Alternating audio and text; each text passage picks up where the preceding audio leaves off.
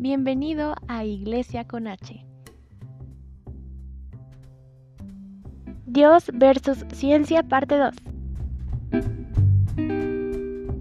Yo creo que fue cuando salió esto de la selección natural, ¿no?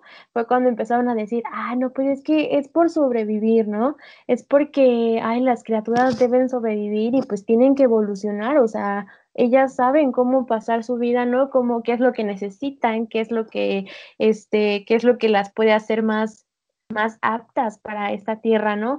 Y o sea, digo, yo sí creo en la selección natural, ¿no? No es como que, ay, no, pero o sea, es una muestra de que, o sea, lo intentaron explicar, intentaron justificar, ¿no? Esa parte que no sabían, no entendían por qué estaba pasando eso con las criaturas o por qué pasaba eso con, con los seres vivos. Y este, y es interesante, o sea, ¿tú qué piensas, no? De que quisieron como meterle este dato como, como ficticio si se puede decir así, de la selección natural. Sí, eh, la naturaleza tiene, tiene un diseño también. Eh, el hecho de que haya una cadena alimenticia, de que haya una pirámide alimenticia, de que haya un pez más grande que se coma al pez más chico, eh, todo eso sigue un diseño. Y, y de nuevo, ¿cómo explicas que haya un diseño tan perfecto? Donde el plancton alimenta a, los peces, que alimentan a otros peces más grandes, que se lo comen los humanos o se lo comen otro tipo de animales, que a su vez eh, cuando comen, eh, pues lo que, lo que sale después de que comen alimenta lo que está en la tierra, que hace que florezcan otras cosas, que producen más alimento, y, resulta que todo un ecosistema se alimenta de manera y, se, se, autosustenta, eh, incluso no se mantiene, sino que realmente se expande y se hace más grande y más complejo eh, solo. Solo. Yo dudo mucho que, funcione solo. Yo dudo mucho que accidentalmente, como, como dijo Stephen Hawking, que el universo eh, se creó con un salto cuántico de materia, eh, de repente haya aparecido todo esto. Ni que pasen miles de billones de años. ¿Quién sopló?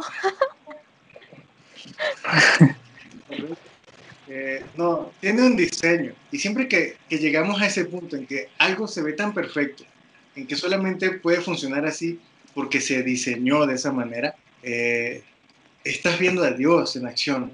Estás viendo el detalle de Dios en la creación. él es muy detallista. y los científicos que debaten en estos temas lo llaman el ajuste fino de la creación. Hay un ajuste fino hay un arquitecto que lo definió. Em, hace mucho sentido hoy si lo traemos a, la analogía, ¿no? Porque eh, el mismo Stephen Hawking nos compara mucho con Dios, porque podemos crear cosas, porque el hecho de poder clonar, de poder crear cosas inteligentes, eh, es algo que pareciera ser intrínseco de Dios. y, en el caso de la inteligencia artificial, que, que al final son organismos lógicos que evolucionan solos, evolucionan solos, pero alguien los creó. Cuando tú, cuando tú diseñas una red neuronal, cuando tú implementas una máquina vectorial, que son herramientas inteligentes, artificiales, que aprenden y se hacen más listas y evolucionan y, están en constante cambio y evolución, eh, alguien escribió las leyes. De esa manera funciona. Tú escribes las leyes y luego lo dejas y va a evolucionar. Pero las leyes fueron escritas, alguien lo diseñó. Entonces, ¿por qué hoy pensamos que si una, una máquina compleja como una red neuronal tiene un creador, un diseñador, pero algo que es infinitamente más complejo, como la evolución, como el ADN, apareció de la nada? Eh, esas inconsistencias eh, autoderriban la misma postura atea científica que contradice la existencia de Dios. Claro, y yo lo veo más de este punto, ¿no? De que es como un principio bíblico o un principio de amor que Dios nos ha dado, que es el, el no te afanes, no te preocupes porque yo tengo cuidado. Y, por ejemplo, lo que tú dices, ¿no? ¿Cómo, cómo un animal va a saber sobrevivir? ¿Cómo un animal va a aprender a ser, pues, ser ese objeto para sobrevivir en ese ecosistema, para sobrevivir y mantener a su especie, ¿no? Más que nada. Eh, Continuando con, con esto de la, de la evolución, lo que yo investigué, corrígeme si me equivoco, Henry, es que en, en el libro de Darwin del origen de las especies explica que, que cada organismo, tanto asexual como este, sexual, cada organismo tiene la capacidad de reproducirse, ¿no? Sexualmente es este, a través de dos mamíferos y asexual es como una amiba, ¿no? Que se, que se puede multiplicar por sí sola y que multiplicándose tiene, origina un, este, un código genético. Y dentro de ese código genético puede haber ocasiones en las que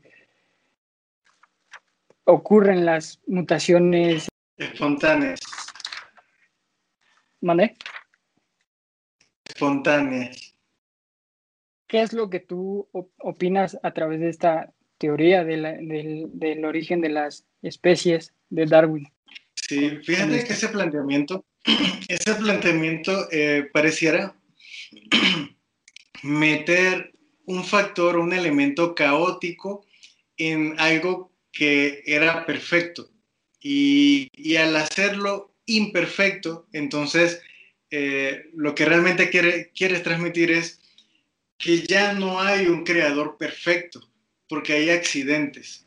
Y esos accidentes ocasionan mutaciones.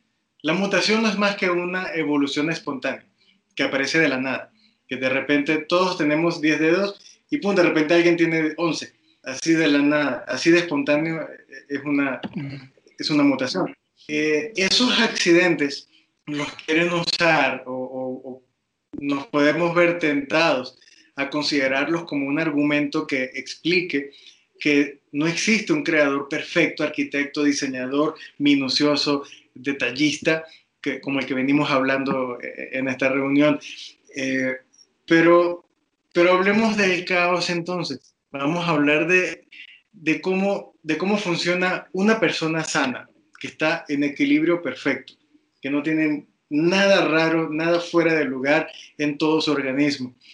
Una persona sana está compuesta por piel, por vellos, por miembros, por eh, ojos, eh, y adentro hay sangre y, la sangre se está moviendo para allá y se ensucia y viene para acá y se limpia y el corazón bombea para allá y para acá y, los, pulmones se mueven y se encogen eh, y cuando caminas el peso se va hacia un lado y luego se apoya en el otro pie y, todo está en movimiento constante y, si algo sale mal, te, caes, porque te diste un mal paso, te caíste. Y, si algo sale mal, tu pulmón ya deja de hacer lo que le tocaba o tu corazón perdió el ritmo y, puede ocasionar accidentes. Eh, cuando tus huesos, tus articulaciones dejan de moverse tan perfecto, que a ver, ¿cómo, cómo puedes explicar un movimiento rotatorio y, a su vez de, extensión y contracción, eh, todo mezclado en una bisagra tan perfecta como el codo, el hombro? Esto es caótico, esto es caótico y en cualquier mínimo error, cualquier accidente mínimo, todo se pierde.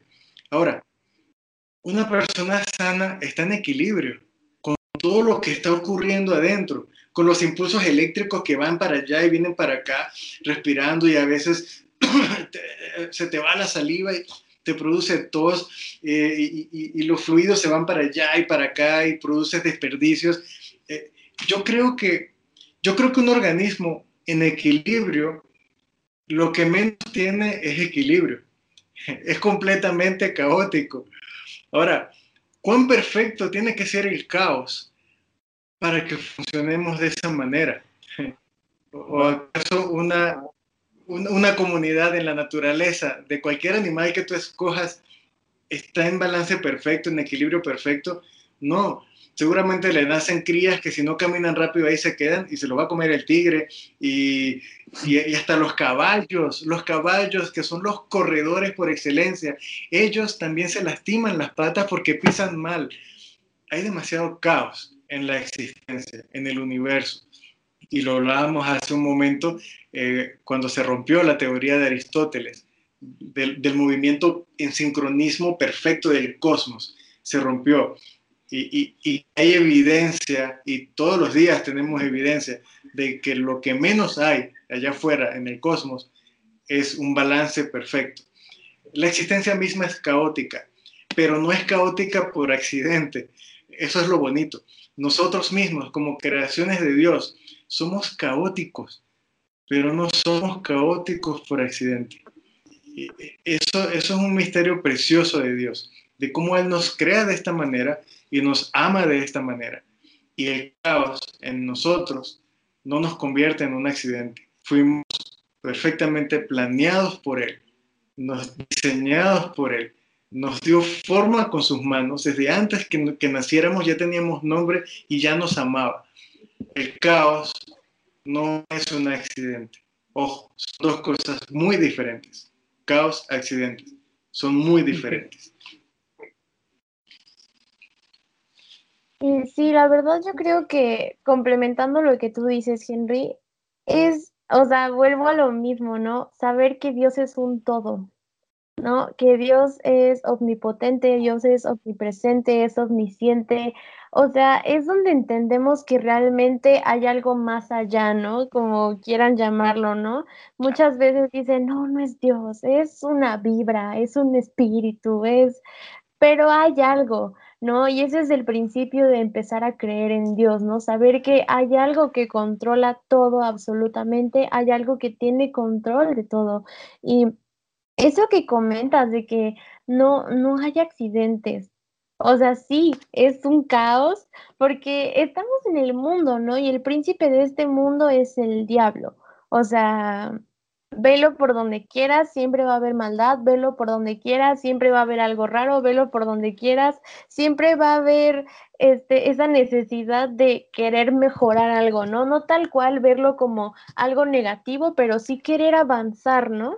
Eh, es parte de nuestra esencia, es parte de estar aquí en la tierra, es parte de crecer como humanos, es parte de ser creación, ¿no? El querer avanzar, el querer mejorar ciertas áreas de nuestra vida y no necesariamente el caos tiene que ser algo negativo, no necesariamente este, esos accidentes tienen que ser algo negativo, sino es parte de, de, de una formación que Dios está poniendo en nosotros llámalo como especie, ¿no? Para poder sobrevivir a todo lo que Dios nos quiere mostrar, ¿no? Porque Dios es un Dios tan infinito que no, no hay límites para su creatividad, no hay límites para su este, para sus planes, no hay límites para sus sueños, no hay límites para sus milagros, ¿no? Y creo que eso es algo, algo que también nosotros como hijos de Dios, como chicos cristianos, como personas que vivimos en este mundo, pero no somos de este mundo, tenemos que aprender a creer, ¿no?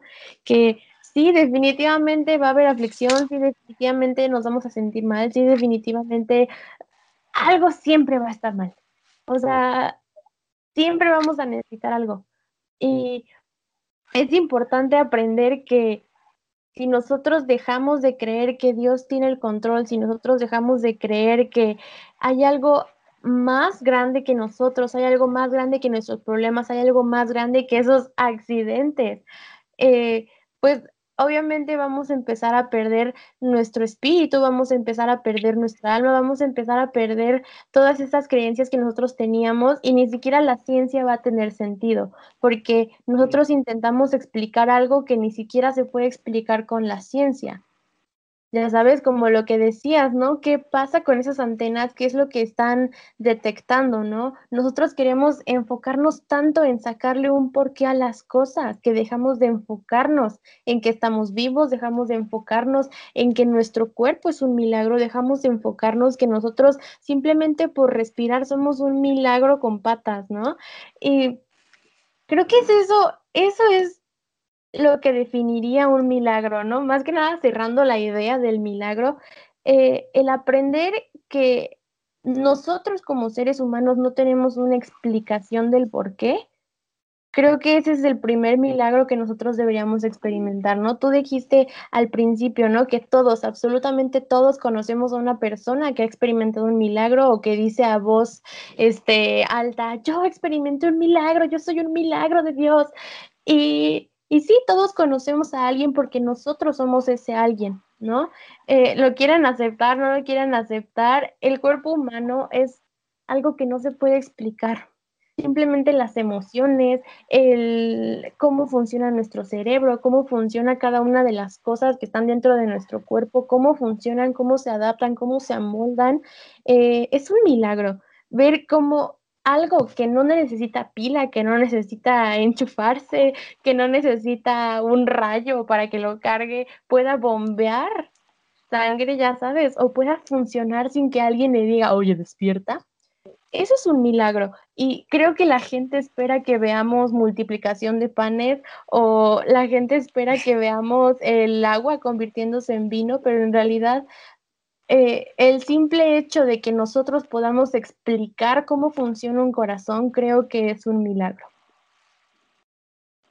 Totalmente, totalmente. Eh, el momento en que dejamos de, asombrarnos por, todo lo que nos rodea, creo que en ese momento se detendría la ciencia. Claro. Curiosamente. Totalmente. Sí, porque cuando nosotros empezamos a decir, ah, eso ya me lo sabía, pues deja de ser un descubrimiento científico y empieza a ser algo pasado, algo que ya sabías, algo con lo que ya naciste, ¿no? Algo con lo que dejas de pensar cómo funciona, ¿no? Hace rato en la mañana estaba viendo un video de cómo se hace el jabón y según yo me la sabía toda, ¿no? Y yo así de, ah, pues se hace con tal cosa y con una máquina y luego pues eh, la maquinita que los empaca y no sé qué.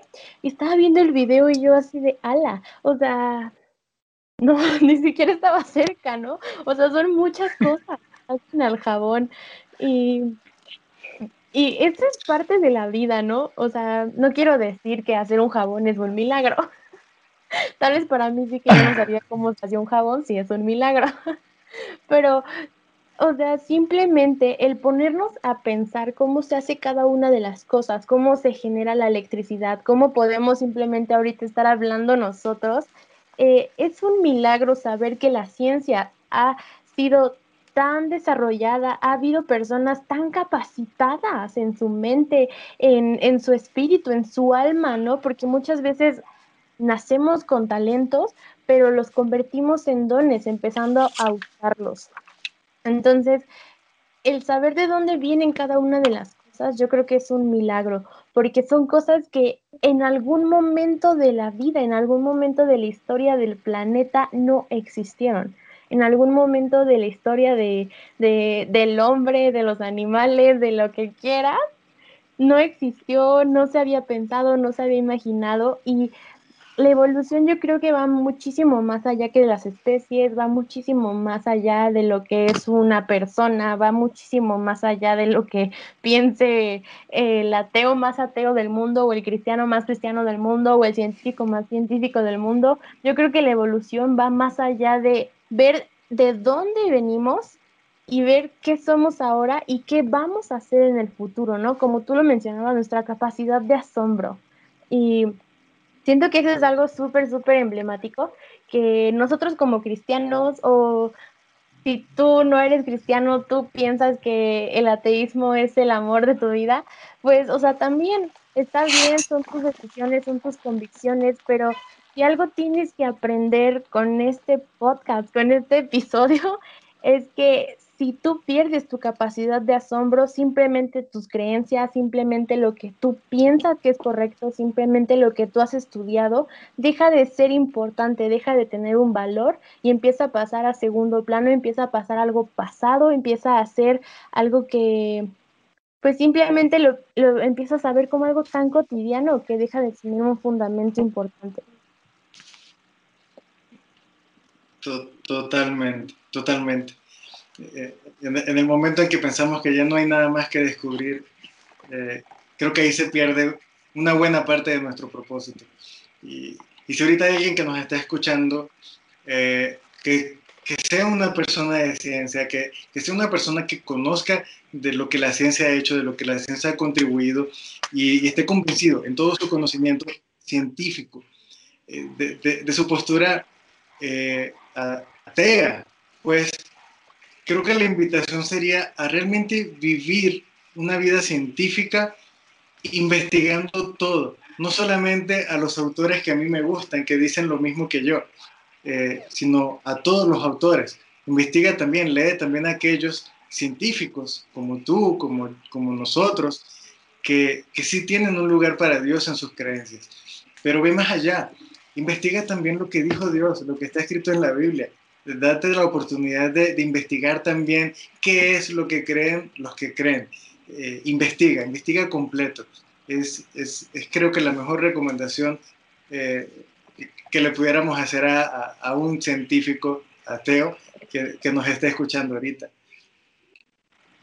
Claro, el saber todas como las versiones, ya sabes, como saber la postura del que cree y del que no cree, porque también eso es parte de crecimiento personal, o sea, ya dejando fuera un, un tema espiritual, ya dejando fuera un tema ya como más técnico, como persona, yo creo que te da más satisfacción saber de todo, ¿no? Saber qué piensa el otro, saber con qué te podrían venir, ¿no?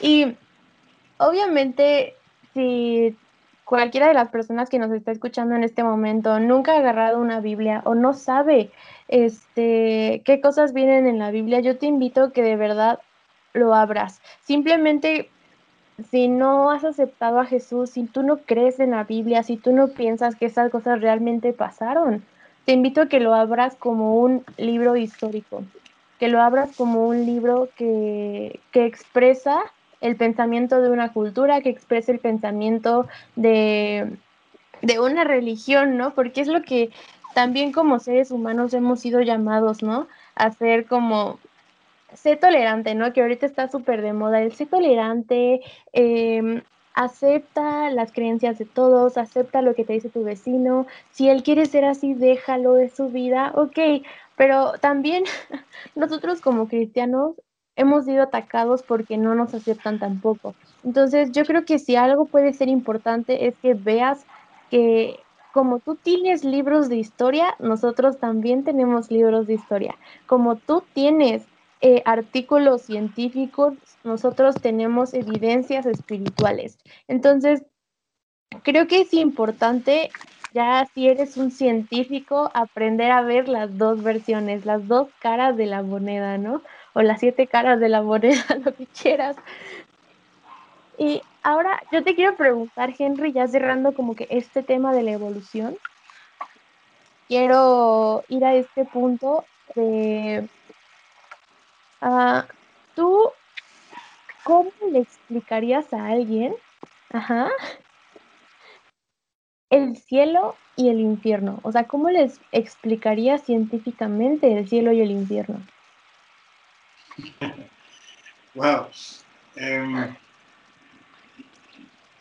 como parte del propósito del creador, porque es parte, es, parte de, de, de ese origen que nosotros no podemos explicar, porque, porque estamos aquí. Así como científicamente un punto de dos dimensiones no puede entender la tercera dimensión.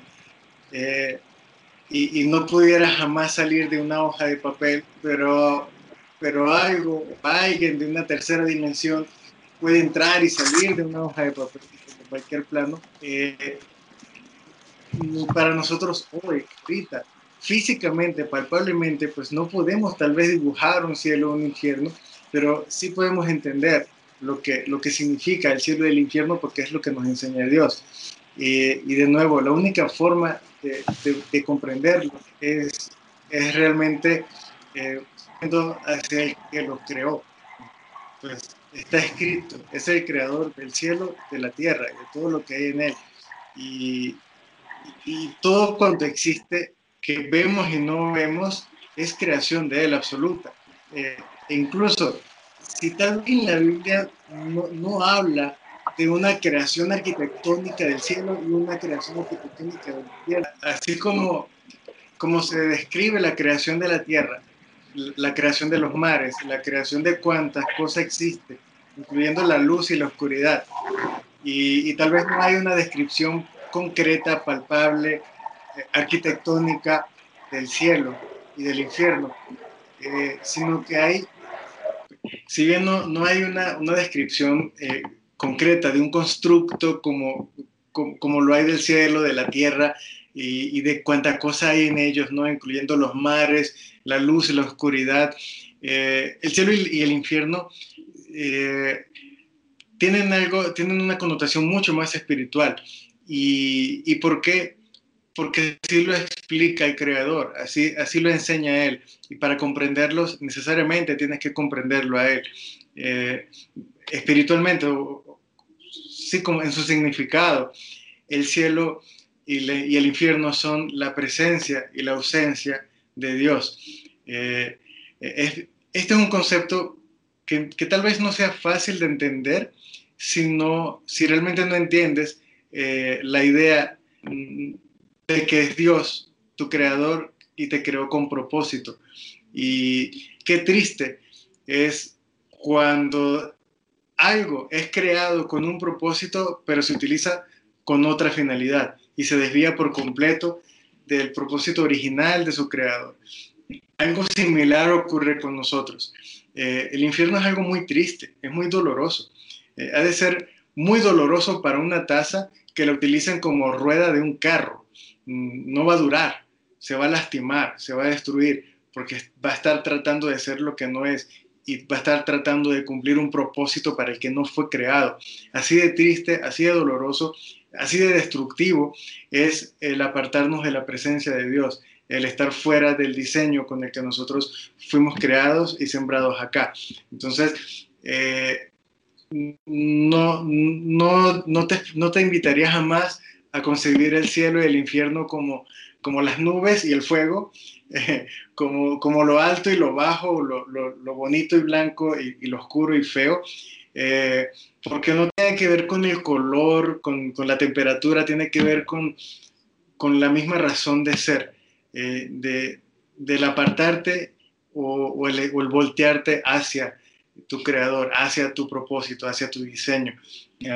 no, no fuimos diseñados para ser esclavos de todo lo que es nuestro, lo que fue creado para nosotros. Es muy triste, es muy triste cuando una persona es dominada por las drogas, es dominada por el vicio, es dominada por, eh, por el crimen, eh, está realmente apartado de todo lo que podía ser, porque podía ser grande, podía ser eh, empresario, podía ser recto, honorable, y en lugar de eso, pues estás viviendo otra vida.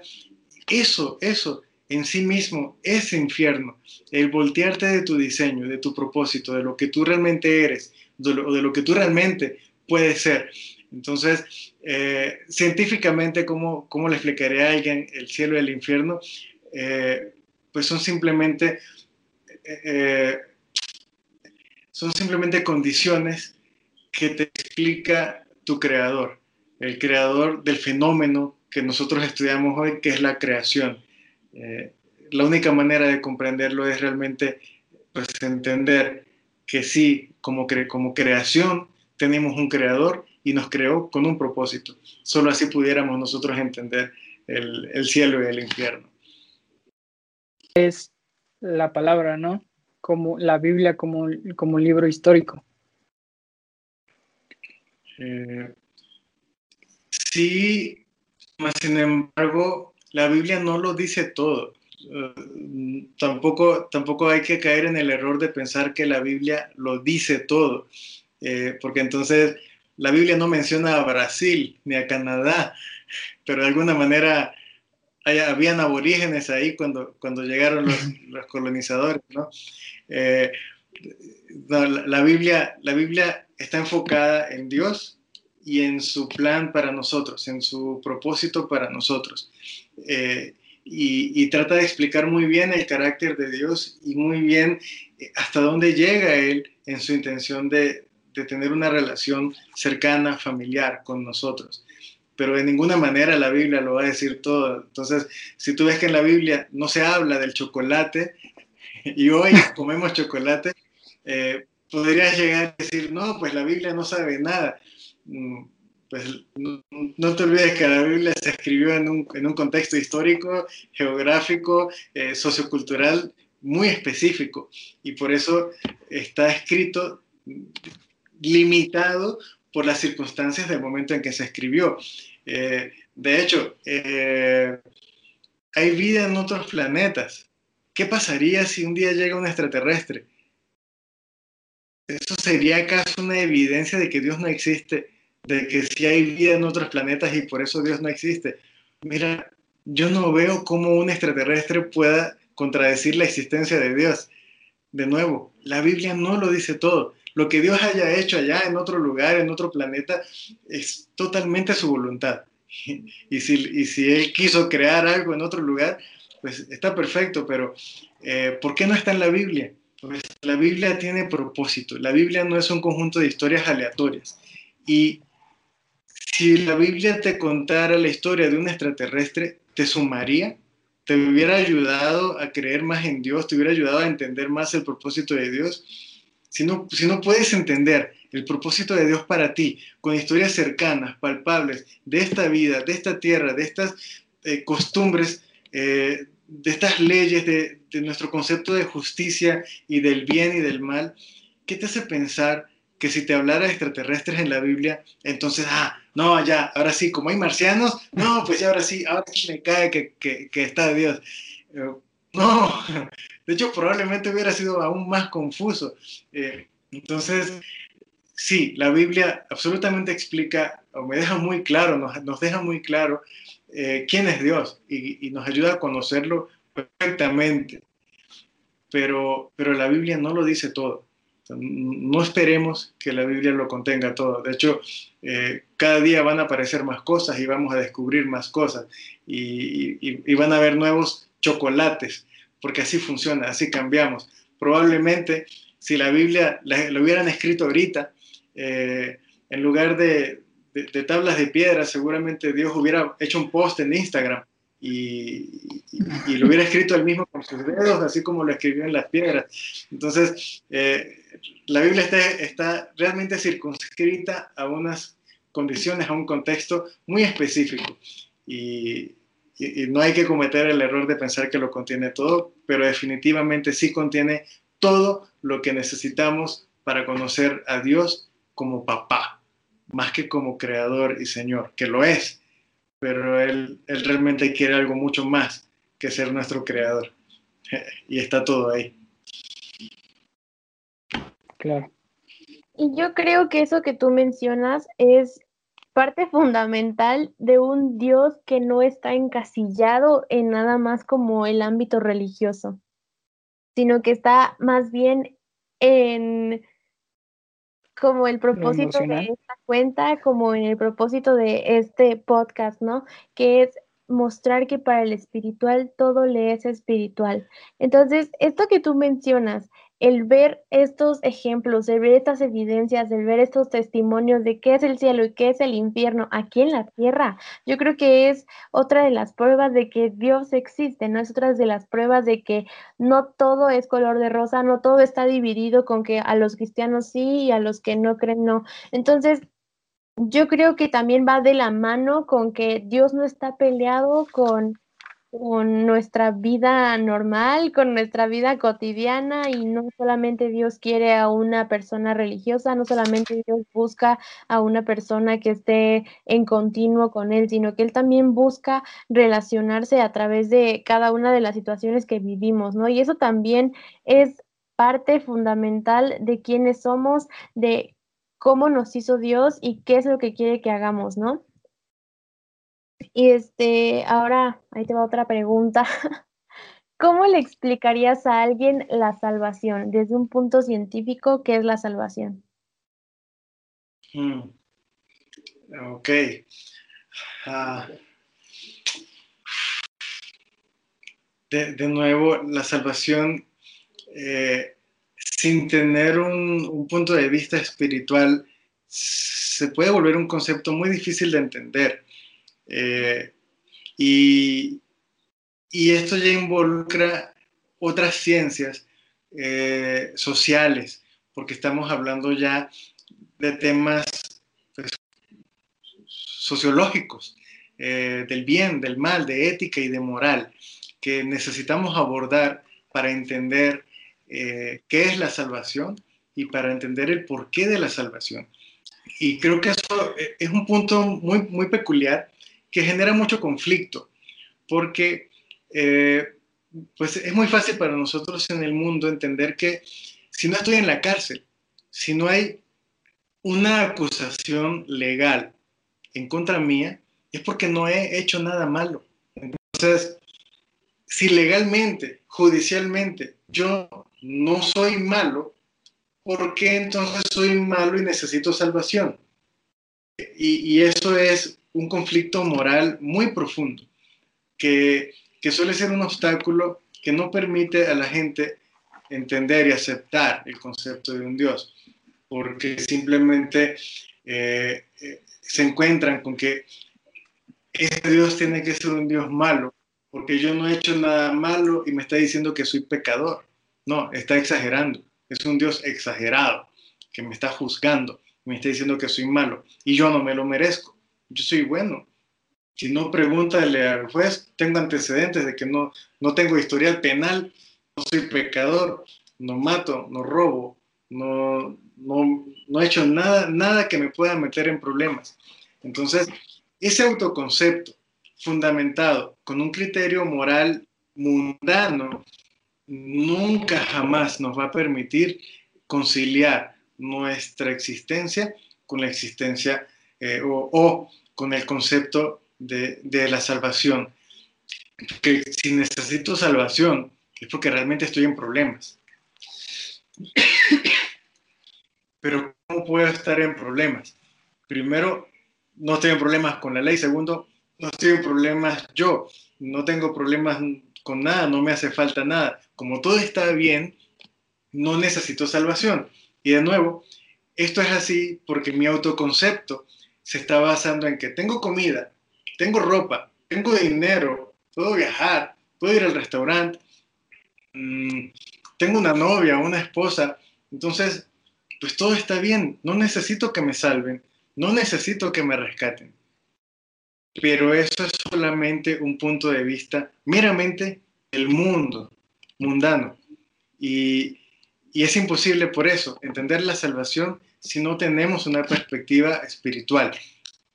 Cuando espiritualmente tú entiendes que tu creador, que tu padre, te creó con propósito y que tú te apartaste de ese propósito y, es, y el apartarte de ese propósito te aleja de lo único bueno que hay en toda la existencia, es cuando entiendes que sí estás en problemas y sí necesitas ser salvado.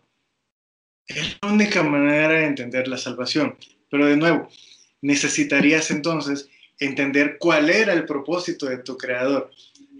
Y para entender cuál era su propósito, pues tienes que conocerlo a él, su carácter, sus intenciones para ti. Es muy difícil hacer eso si no lees lo que él escribió para ti, que está en la Biblia.